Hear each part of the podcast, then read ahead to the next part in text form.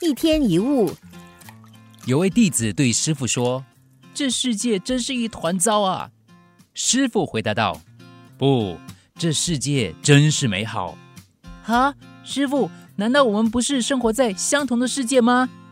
没错啊，我们活在相同的世界，只不过你看到自己活在世界中，而我却看到世界活在我心中。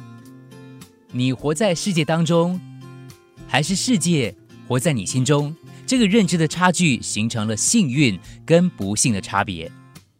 选择幸福的人，即使他是个乞丐，他也能享受只有乞丐才享有的幸福。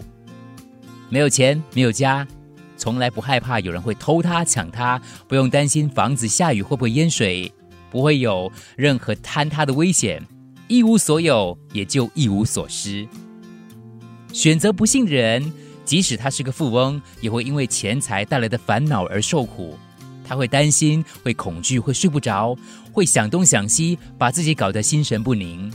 这种人，即使有一天变穷了，那么他也会因为贫穷而受苦，因为他总是注意坏的。即使在艳阳下，也会创造出阴雨的心情。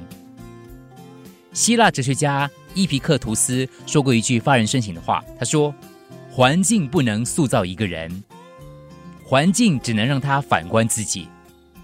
有些人虽然在困顿当中，却能够依然乐观进取；有的人却在优越的环境当中哀怨一生；有的人即使重病缠身，也能够激起对生命的热爱；有的人即使翘着腿躺在沙发上，也是唉声叹气。你的世界是由你创造的，不管你现在是活在天堂，还是过着地狱般的生活。你就是那个创造者，你的选择。命运的好坏，并不是发生在你身上的事，而是你选择怎么去看待和面对那些事。这样的话，世界就在你的心中。